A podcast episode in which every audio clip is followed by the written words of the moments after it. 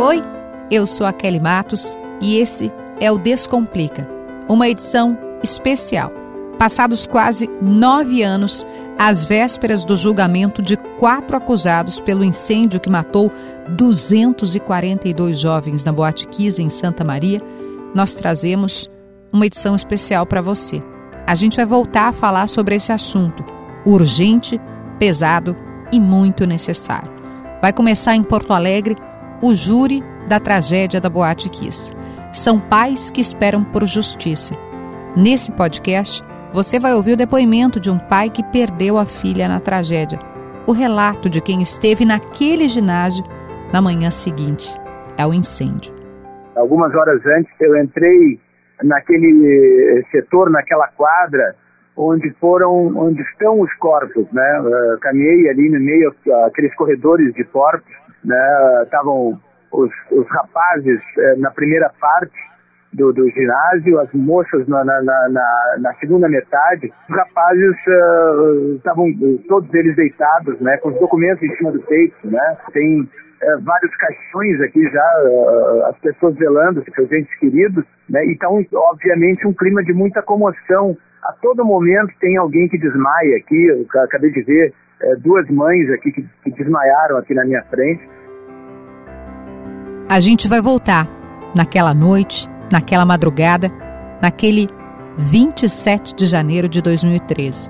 O repórter Eduardo Matos é o meu convidado ele preparou um conteúdo especial para a gente descomplicar. Descomplica, Kelly! Antes da gente falar do nosso assunto, que é pesado, mas necessário, eu quero te lembrar que para esse podcast chegar mais longe, você tem que compartilhar o conteúdo.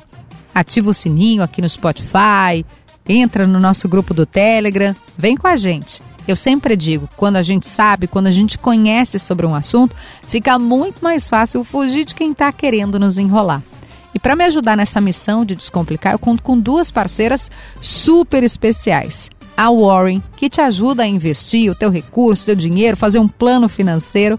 Warren, invista em você e nos seus sonhos com a Warren. Investir descomplicou e Cola Construções, seu imóvel, sua felicidade.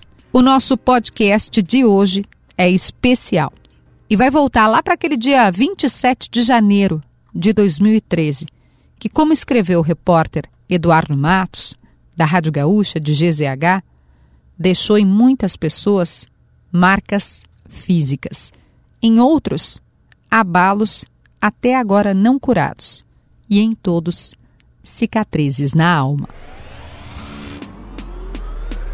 Na próxima quarta-feira, o Rio Grande do Sul vai se reencontrar com uma das maiores tragédias da sua história, o incêndio na Boate Kiss. Vai ter início o julgamento, o júri que trata sobre os apontados como responsáveis pelo incêndio que matou 242 pessoas, 242 jovens.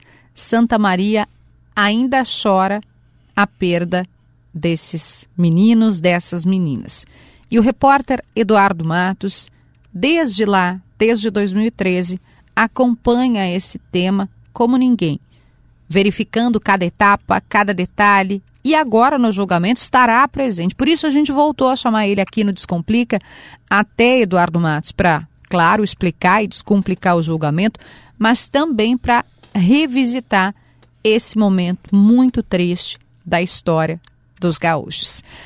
Oi, Mato, seja bem-vindo mais uma vez. Obrigado pelo convite, Kelly. Então eu vou falar menos e a gente vai ouvir mais um pouco um resgate daquele 27 de janeiro de 2013.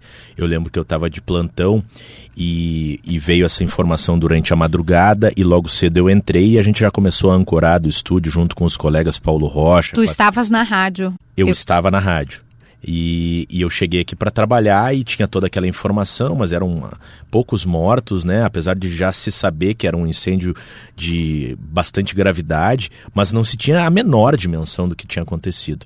Então eu recuperei alguns áudios da época, eu fiz um resumo do que aconteceu de lá para cá em termos de de tramitação do processo judicial e eu voltei a Santa Maria quase anos, nove anos depois para a gente ouvir alguns desses personagens dessa triste história aí com 242 mortos e 636 feridos. E a Rádio Gaúcha interrompia sua programação justamente para dar informação sobre a tragédia. Vamos ouvir.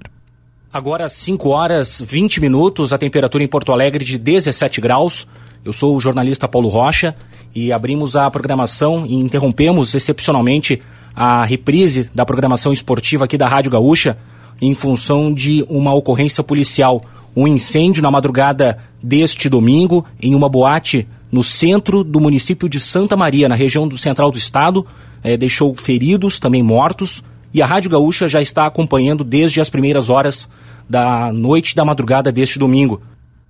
Nossa, é, ali a, a gente é. já vê pela, pela interrupção da programação, como se fosse um plantão da TV Globo, né, uhum. né? Que tem algo grave acontecendo. É. Mas não se tinha nem ideia, né, não. Matos, do tamanho da tragédia. Bom, começou toda a mobilização do grupo RBS naquela oportunidade e agora a gente vai ouvir um trecho do que falou a repórter Ananda Miller naquela trágica madrugada de 27 de janeiro de 2013 com as primeiras informações. A situação é mesmo de tragédia aqui na Rua dos Andradas. A Boate Kiss, conhecida por ser ponto de referência, ponto de encontro entre jovens, adolescentes aqui de Santa Maria, pegou fogo. As causas do incêndio ainda não foram identificadas. No entanto, mortos e feridos já são contabilizados tanto aqui no local quanto nos hospitais da região para onde eles foram encaminhados e acabaram não sobrevivendo. Ainda não há números específicos. Isso de madrugada. Isso de madrugada ainda, por volta de 5 e meia da manhã. A Nanda Miller já, já chegou com essa informação. Bom, Kelly, eu vou trazer agora um trecho do que disse o delegado regional na época da Polícia Civil, Marcelo Arigoni, que trabalharia no inquérito policial junto com o delegado Sandro Mainer, indiciaria 16 pessoas pelas mortes. Ele falava direto da Rua dos Andradas numa entrevista à Rádio Gaúcha. Houve um incêndio aqui na, houve um incêndio aqui na Kiss, os bombeiros estão terminando de fazer o seu trabalho, existem algumas pessoas mortas, já foi acionado o Instituto Geral de Perícias, que já está aqui no local e tem outras equipes se deslocando para Porto Alegre. Assim que os bombeiros terminarem o trabalho deles, o local vai ser isolado para que seja feita a perícia e que a gente tente, eh, tente identificar aí as causas desse incêndio. Algumas, ele diz, né, Matos? É, não Algumas. Se tinha ideia do que tinha acontecido e o que estava acontecendo. E Kelly, mesmo sem ter uma dimensão exata sobre o que mais tarde se confirmaria, o cenário, naquele momento, já era de caos. Vamos ouvir. E a situação aqui é de tragédia. Uh, infelizmente, é, em frente à boate que existe um supermercado, um estacionamento de um grande, de uma grande rede de supermercados. Na saída dos carros, os corpos já estão sendo enfileirados. Meu Muito Deus. Forte, né? Esse relato da é porque nossa a gente, colega na oportunidade, Ananda, Ananda Miller, repórter, uh, na ocasião repórter da Rádio Gaúcha em Santa Maria. Isso. Eu conheço aquela rua, Matos, eu, eu, eu fecho os olhos, eu, eu sei o supermercado, na, bem na frente, né, o estacionamento, e você imaginar corpos já sendo colocados ali, naquela ideia, não se, fa, não, não se tinha a dimensão de que seriam 10 mortos, 20 mortos. Chegou, chegamos hoje ao número de 242 vítimas. Pois é. E Kelly, os números que na oportunidade eh, já eram chocantes, uhum. apesar de não se ter uma ideia exata, eles ficariam ainda maiores. Vamos trazer mais esse relato aí. Informações preliminares apontam de 40 a 100 mortos já era, já era um número, um número absurdo. Absurdo, é. absurdo para uma tragédia. A Boate Kiss, para quem não é familiarizado, era um ponto de encontro universitário. A cidade uhum. de Santa Maria é universitária, né, Matos? Muitos jovens Sim. vão para lá estudar, fazer faculdade. Pois é, e, e, era uma luta, Kelly, pela sobrevivência Nossa. naquele momento. Assim, muitos daqueles jovens é, mesmo feridos, mesmo intoxicados com a fumaça, tentavam salvar uns aos outros. Vamos ouvir esse trecho. Tinha muita gente tentando sair daqui de dentro do, da boate. Era pessoas largando corpos na calçada, fazendo respiração, massagem. O pessoal tudo, um ajudando o outro, era muita gente tentando sair de dentro e fumaça, fumaça e todo mundo chorando, desesperado. Você falou inclusive que pessoas feridas estavam estavam ajudando outras pessoas. É isso, Antônio? É isso mesmo. Todo mundo estava se ajudando. Meu Triste o Deus. relato, né? Meu Deus. É, e a gente conversou também, a Rádio Gaúcha conversou naquela oportunidade, naquela madrugada, com um dos funcionários da boate. Vamos, vamos ouvir o que ele disse. Aconteceu que tava tendo o show da gurizada fandangueira, e daí ali eles foram fazer um show com fogo, e o teto, como é forrado com, com esponja, daí aquela faísca acabou causando um incêndio. Só que daí a gente foi pegar os extintores de incêndio para tentar apagar o fogo, só que não deu conta. Quando veio muito fogo, muita fumaça e deu correria, a gente apavorado tentando se esconder no banheiro, no- banheiros da boate. Gente sendo pisoteada, tentando fugir. Só para explicar para todos, os banheiros da Kiss se tornaram um brete. O que, que acontecia? As pessoas estavam lá dentro, elas eh, não, não tinham qualquer tipo de visão, porque a fumaça preta tomou conta do ambiente, e elas enxergavam uma espécie, entre aspas, de luz no fim do túnel. Só que ela, essa luz do fim do túnel, ela levava à morte, que era o banheiro. Nossa. Era a única luz ligada, eles foram até o banheiro e morreram empilhados, intoxicados naquele momento. Bom, Kelly, eu vou trazer agora um relato na sua primeira manifestação em relação ao caso do então prefeito de Santa Maria, César Schirmer. As tragédias, quando acontecem, sempre se imagina que vai acontecer longe da, do nosso entorno. Quando acontece na casa de gente, nos, nos angustia, nos aterroriza, realmente é um, é um quadro doloroso e estamos todos consternados. Eh, Desde cedo nós mobilizamos toda a estrutura da, da prefeitura, no sentido de auxiliar, for possível, e também a Brigada Militar, o Corpo de Bombeiros, SAMU, os hospitais da cidade e da região. Estamos todos aí tentando, de uma forma ou de outra, minorar as consequências dessa tragédia.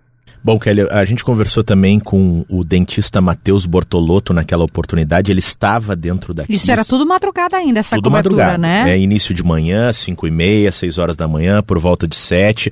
As pessoas entravam na nossa programação e traziam o seu relato.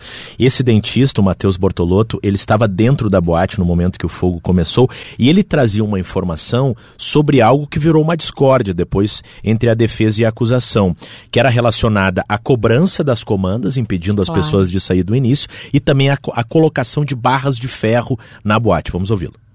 No início, o fogo começou com o sinalizador de um integrante da banda. No início, o pessoal se assustou, mas não começou, não correu. Uns segundos depois, o pânico começou a tomar conta por causa da fumaça preta. E o, o pessoal da Kiss, e, e no início eles fecharam a porta mesmo, mas foi muito poucos segundos também, porque eles não sabiam o que estava acontecendo, né? E logo depois que eu, eu saí, que a gente conseguiu sair assim da boate, eu já vi, um, um minuto depois eu já vi o pessoal saindo se arrastando, pessoal pisoteando, e também na boate tem uma, ah, uma espécie assim, no, no corrimão que eles colocam, que é para organizar a fila, e aquele corrimão, o pessoal, era tão ah, forte, a- era tanta gente empurrando, que aquele corrimão parecia um arame, assim, foi, ah, foi levado adiante e o pessoal ficou trancado, e aí começou a cair gente trancado naquele corrimão, a gente teve que fazer força, puxar e tirar o corrimão para poder tirar o pessoal de baixo. Claro, para as pessoas saírem, imagina o desespero, né? Para além do fogo, hoje a gente já sabe disso, né? Era a fumaça tóxica que fazia com que as pessoas desmaiassem, desacordassem e muitas morreram por causa da fumaça. Esse foi o motivo das mortes, né? A fumaça tóxica. Bom, e daí as autoridades começavam a se manifestar. E a gente vai ouvir um trecho agora do que disse o então governador do Rio Grande do Sul na oportunidade, Tarso Genro. Recebemos hoje pela manhã esta notícia terrível de uma tragédia gravíssima na cidade de Santa Maria, que enluta o Rio Grande, enluta o Brasil, enluta a cidade. Nesse momento estou me dirigindo para lá para acompanhar o trabalho da Brigada Militar, dos Bombeiros, da Polícia Civil, do Instituto Geral de Perícias e também para compartilhar do luto da cidade, que é um luto de todo o Rio Grande e de todo o nosso país. É. E, e, e assim foi, ao longo de toda a manhã, do dia 27. As autoridades cobertura- também ah, se manifestando pela razão de serem autoridades, mas também sem todos os elementos, sem o conhecimento de todos os elementos, né, Matos? Eu, Kelly, estava em Brasília na época. Inclusive, inclusive eu quero chamar agora um trecho que você dava a sua primeira informação de Brasília relacionada a essa questão. Vamos até Brasília. A repórter Kelly Matos tem informações sobre a presidente Dilma Rousseff. Kelly, bom dia. Bom dia, André. A presidente Dilma Rousseff antecipou a sua volta do Chile para o Brasil e quer chegar a Santa Maria o quanto antes. A informação foi confirmada agora pela manhã pela ministra Helena Chagas. É, segundo as informações de bastidores da equipe que está com a presidente no Chile, há bastante correria, porque a presidente de fato está sensibilizada, pediu que fossem cancelados todos os compromissos, já que ela está participando de reuniões da cúpula lá no Chile é, com os presidentes da Argentina, de Cuba Cuba, enfim, ela foi informada pela manhã, ainda na hora do café da manhã, foi informada desta tragédia em Santa Maria, já entrou em contato com o governador Tarso Genro, colocou à disposição todos os esforços do governo federal, segundo a ministra Helena Chagas, a presidente já ligou para o ministro da Saúde, Alexandre Padilha, também mobilizou outros ministros, como o ministro da Educação, Aloysio Mercadante, já que Santa Maria é uma cidade universitária, também o ministro da Justiça, José Eduardo Cardoso, e ofereceu ajuda através de todos os aviões da FAB, colocou à disposição da cidade de Santa Maria. A ministra informou ainda que a presidente está se mantendo permanentemente informada sobre as notícias, quer essa urgência em estar no Rio Grande do Sul o quanto antes, e o chefe de gabinete da presidente Dilma Rousseff, Gilles de Azevedo, está fazendo esse contato com o governo do estado e com a prefeitura de Santa Maria para que ela possa chegar o quanto antes à cidade e aí demonstrar a sua solidariedade com esta tragédia, André. Nossa, Matos, arrepiei. Nossa, meu Deus. Eu, eu lembro tempo, né? como se fosse hoje da ligação que eu recebi é, de Porto Alegre, porque não era, como tu disse, né, 5, 6, 7 da manhã, ninguém estava acordado ainda naquele horário. E quando eu soube, eu tive que ligar para o Palácio, liguei para os assessores, né, para a ministra Helena Chagas que eu citei ali e disse, eu acho que você, ah, o Chile tinha diferença de fuso horário, né, então eles não estavam acordados lá também, só vai precisar acordar, presidente, porque eu me lembro como se fosse hoje, eu disse, tem uma tragédia e nos pare parece que vai passar de 100 mortos pelas informações que nós temos. Chegamos a 242 vítimas, então ouvir esses áudios, esse teu trabalho de recuperação é também voltar no tempo, Matos. É. É, lembrando de onde cada um de nós estávamos naquela ocasião. E cada relato, Kelly, cada entrevista, cada manifestação naquele momento era uma manifestação de tristeza, de Muito. choro, de dificuldade para falar. A gente vai ouvir, por exemplo, agora a então presidente da República, Dilma Rousseff. É, nesse momento de tristeza, nós estamos juntos e necessariamente iremos superar. E mantendo a tristeza, é isso. Ela muito emocionada, né? Ela voltou. Eu lembro, ela interrompeu tudo, parou tudo, voltou do Chile é, como uh, imagino qualquer autoridade faria, né, pela, pela, pela dor das famílias, e enquanto mãe, né, pensando nas, nas mães e nos pais daqueles jovens, porque eram meninos e meninas. Que choravam.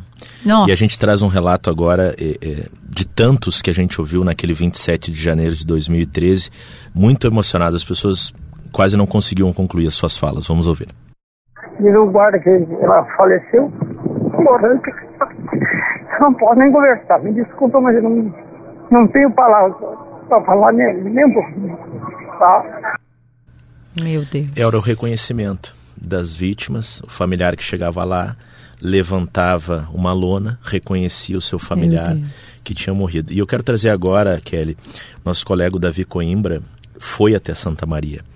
E ele traz um relato agora assim chocante do local onde os corpos eram reconhecidos. Vamos o ginásio. É. Eu estou aqui agora no ginásio de esporte. É, um pouco antes, é, algumas horas antes, eu entrei naquele setor, naquela quadra, onde foram, onde estão os corpos, né? Eu caminhei ali no meio, aqueles corredores de corpos, né? Estavam os, os rapazes é, na primeira parte do, do ginásio, as moças na, na, na, na segunda metade, as moças é, cobrindo com uma lona uh, até a cintura, porque muitas delas estavam com mini saia, né? Então descobriram até a cintura uh, e, e, os rapazes estavam todos eles deitados, né, com os documentos em cima do peito, né. e agora aqui no ginásio, nessa, nessa primeira nessa primeira quadra do ginásio, antes desse setor onde estão os corpos, está tendo assim um velório coletivo. Tem vários caixões aqui já, as pessoas velando seus seus entes queridos, né? Então, e, e, obviamente um clima de muita comoção a todo momento tem alguém que desmaia aqui. Eu acabei de ver é, duas mães aqui que, que, desmaiaram aqui na minha frente. As, as, pessoas muito comovidas, muito emocionadas.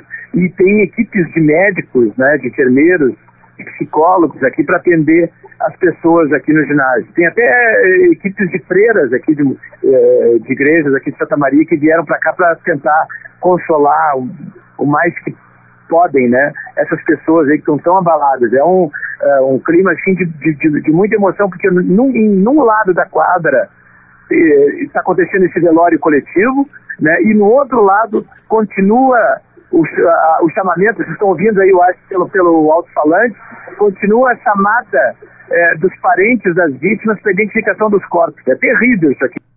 Bah, meu Deus. Eu lembro do Davi me contar, Matos, Uf, a gente respira aqui, né? Mas eu lembro do Davi contar que o telefone tocava e estava escrito mãe. É. Da, dos jovens mortos, né? Porque eram os pais tentando achar os seus filhos. É. Os celulares tocavam, todos ao mesmo tempo, eram dezenas, talvez centenas de chamadas para o mesmo celular Nossa. e era mãe, pai, vó, mana. Bom, Kelly, é, esse foi o resumo do dia 27 de janeiro de 2013. No dia 28 de janeiro de 2013, um dia depois da tragédia, as autoridades começavam a tentar explicar algo que era difícil de explicar. Muito. E eu separei um compilado de alguns áudios sobre essas explicações. Eu volto a repetir, isso não é competência do Corpo de Bombeiros. Isso é competência de quem, Major? Não vou te dizer porque eu não sei. Às vezes se trata de um certo tipo de legislação que não é seguida ou é desviada sorrateiramente pelos próprios donos do empreendimento. Não estamos aqui jogando para lá ou para cá, não sei se é dos bombeiros, não sei se é da prefeitura, não sei se é da, do dono da boate. Eu não quero tratar dessa questão. Havia uma notificação e estava em estudo ainda o novo projeto. Falo dessa dor para lembrar a responsabilidade que todos nós, do Poder Executivo, temos com a nossa população. Nos parece que aquela casa não poderia funcionar daquela maneira. Bom, um resumo aí das explicações das autoridades para essa tragédia. Aí, no dia 22 de março de 2013, houve o indiciamento de 16 pessoas pela Polícia Civil e o apontamento de outras que teria ah, indícios de crime. Depois, no dia 2 de abril de 2013, houve a denúncia dos quatro réus que hoje respondem a processo. Eu vou te interromper para a gente descomplicar o que, que é isso, né? Para quem uhum. não é familiarizado com o tema, a polícia investiga e vai dizer, vai indiciar, como o Matos acabou de nos dizer, aqueles que ela considera que há elementos para serem responsabilizados. Essa é uma primeira etapa. Depois vem a etapa do Ministério Público, que pode denunciar ou não vai denunciar aqueles também que considera que devem ser responsabilizados.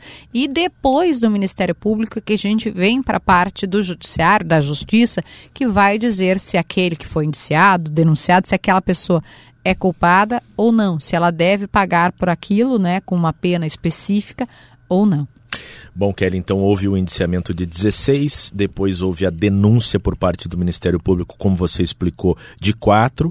Esses quatro que foram denunciados passaram a ser réus, respondendo ao processo criminal que tramita em Santa Maria, ou melhor, que tramitou em Santa Maria, depois mais tarde veio a Porto Alegre. Em seguida eu explico isso aí.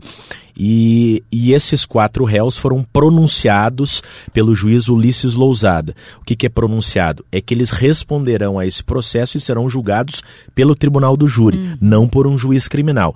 Então são os jurados que decidirão se eles são culpados ou inocentes. Se os jurados decidirem que são culpados, o juiz estabelece a pena. E aí sim eles vão ser presos ou não. Isso depende também de uma interpretação do magistrado no momento de aplicar a sentença. Eu conversei, inclusive, com o juiz Ulisses Lousada, de Santa Maria, que conduziu o processo durante a maior parte desses quase nove anos. Vamos ouvi-lo. Eu tinha que tornar esse processo uh, não uma coisa que ficasse ad eterno. Ele tinha que ter já estava tendo, ainda não tinha, mas ele estava tendo um início e eu tinha que planejar qual seria a minha caminhada, não a caminhada legal, procedimental, mas qual seria a minha caminhada para chegar ao fim do processo. Bom, a gente vai ouvir um trecho agora, Kelly, do presidente da Associação das Vítimas da Tragédia de Santa Maria, o Flávio Silva, com quem a gente conversou agora pouco antes do júri. É, depois de quase nove anos né, de muita dor, sofrimento, nessa luta em busca por justiça, finalmente eu acho que dessa vez o júri vai sair. Para nós é, é um momento de, de, de, de um certo nervosismo e ansiedade, porque a gente sabe que esse júri vai fazer com que eh, todos os familiares revivam aquele 27 de janeiro de 2013, quando os nossos filhos foram assassinados, podemos dizer, naquela casa noturna. Ele disse reviver, né, Matos? Uhum. E a gente já está revivendo aqui, ouvindo esse podcast, ouvindo o Descomplica. A gente também está emocionado. Então, eu imagino que realmente o dia do júri, né, inicia, eu repito, no dia 1 de dezembro, também vai ser muito pesado, muito emocionante para cada um de nós. É, é tanto para os jornalistas quanto para os familiares, evidentemente, né? É, para todos os operadores do direito que vão participar disso, é sempre um momento difícil, ele no momento dos depoimentos das vítimas, né, sobreviventes que vão depor e também, evidentemente, dos familiares que estarão assistindo. Vou trazer um trecho agora do que fala a acusação. A gente vai ouvir agora o que fala a promotora Lúcia Helena Calegari. Nós só estamos falando de um processo que se arrasta no tempo, com pessoas que até agora não sabem o que é responsabilidade, que passaram quatro meses presos e que têm que sair desse processo não apenas condenados, mas o Ministério Público já está dizendo desde agora que no julgamento irá pedir a prisão dos quatro. Bom, Kelly, agora com a palavra os réus. Fala agora Elisandro Calegari Spor. E eu posso dizer com a maior tranquilidade do mundo que eu jamais ia pedir para alguém. Em qual momento eu não tive, eu não teria esse momento de pedir para barrarem portas ou coisa assim. Não, isso não aconteceu. Não, não, isso não aconteceu. Não, não, não teria porquê nós fazer uma coisa dessa. Isso não ia mudar a minha vida. Eu não sou esse cara ganancioso que eles pensam que faria as pessoas pagar com fogo ou nossa, se eles, me, eles pudessem me conhecer e uh, saber o que eu sinto, eu acho que eles iam compreender um pouco mais. Não é o que eu realmente sinto muito. Esse é o dono. Esse o, o dono da Kiss de, de, de fato porque existe uma discussão de que o Mauro Hoffman seria apenas um investidor, o Ministério Público diz que não, que os dois eram donos uhum. da boate, né? Mas ele era o cara operacional, era o cara que coordenava a mesma boate. Agora a gente vai ouvir um trecho do que diz Luciano Bonilha Leão, ex-produtor de palco da banda Gurizada Fandangueira e também réu. É, não é fácil, sabe? Eu acho que um pai que perde um filho não, não tem, assim, nem no final desse júri, do que vai ser realizado do dia primeiro, vai tirar a dor do coração desses pais.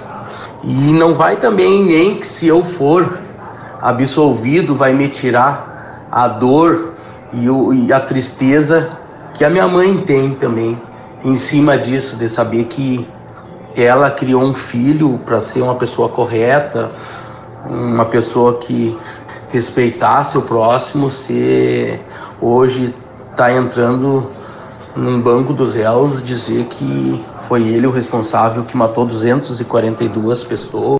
Bom, Kelly, a gente deu a oportunidade para que o Mauro Hoffman e o Marcelo de Jesus dos Santos falassem. O Mauro preferiu não se manifestar, o Marcelo conversou conosco, mas não. O Marcelo é quem? O Marcelo é o, é o vocalista, ex-vocalista da banda Gurizada ah. Fandangueira, e o Mauro Hoffman, que era sócio do Elisandro Sport.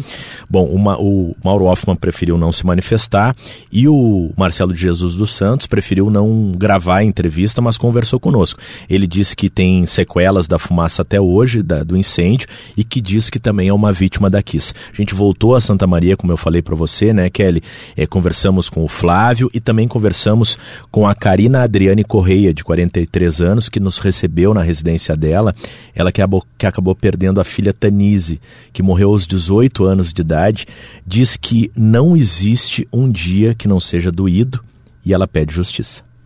Eu digo justiça, eu não estou falando de vingança, eu não falo de Eu só quero que seja cumprida, sabe, a lei, porque quando acontece uma grande coisa assim, é porque várias pessoas falharam, entendeu? Se tá eles, os quatro lá, eles têm culpa também, a culpa deles não vai sair, não vai sair, sabe? Mas eu quero que, que mostre, sabe, que a justiça, que os jurados entendam o tamanho da situação, o tamanho do desespero que foi tudo aquilo. Uf, é. Não tem como não se emocionar, né, Matos? É, a gente conversou também, Kelly, com o Hildo Victório Toniolo, de 68 anos. Ele também recebeu a gente, a equipe toda, na sua residência em Santa Maria. Ele perdeu a filha Leandra, de apenas 23 anos de idade. E ele traz um relato muito emocionante, assim. Ele, ele conta que ele só sonhou uma vez com a filha. Vamos ouvir o que ele contou. Um sonho bem interessante. Ela ela apareceu para mim, eu estaria, eu estava no meu, no meu trabalho ali com, com, um amigo meu e ela e ela desceu com a, com a minha netinha na mão, quando ela chegava tardezinha, só que ela estava assim, ó, com uma roupa estranha e com a minha netinha na mão e ela estava bem branquinha, sabe? Branquinha, branquinha papel. E aí, no sonho, eu perguntei pra minha filha o que está fazendo aqui. Aí ela disse, ah, pai, eu vim só te dar um, Pô, uma coisa muito breve, assim, sabe? É, só, ela só disse que veio. Que ela tinha me falado, não sei. E ela não sei, né? E aí, me acordei, foi única Meu Deus. É, Júri, marcado para 1 de dezembro no Fórum Central de Porto Alegre, quatro réus, ex-sócios da KISS, Elisandro Spor, Mauro Hoffman, ex-integrantes da banda gurizada Fanangueira, Marcelo de Jesus dos Santos e Luciano Bonilha Leão. Estimativa é de que a duração seja de cerca de 15 dias, Kelly. Eduardo Matos, repórter da Rádio Gaúcha, nosso convidado hoje aqui do Descomplica. Matos, obrigada. Obrigada por esse trabalho tão pesado, duro e necessário para a gente acompanhar. E acompanharemos o Matos na Rádio Gaúcha, eu também, na Rádio Gaúcha em GZH. Você confere toda essa cobertura. E vou deixar como dica final o seu material, Matos, que você preparou, está disponível em reportagens, em áudio, em vídeos. Fala para a gente onde é que o pessoal pode ouvir e conferir todo esse conteúdo. Kelly, eh, todo esse material que a gente está produzindo relacionado ao caso Kiss estão em GZH, no meu Twitter, no arroba underline Eduardo Matos, e também no meu Instagram, no Eduardo Matos 2755. E eu já estou me convidando aqui no Descomplica para quando terminar esse júri Você a gente virá. fazer um resumo de tudo isso. Sem dúvida, sem dúvida. A dica final é para Warren, invista em você e nos seus sonhos. Com a Warren Investir Descomplicou e cola construções, seu imóvel, sua felicidade. O Descomplica vai ficando por aqui. Um beijo carinhoso para todas essas famílias e a gente vai te esperar para um episódio amanhã, nesse mesmo local. Até lá.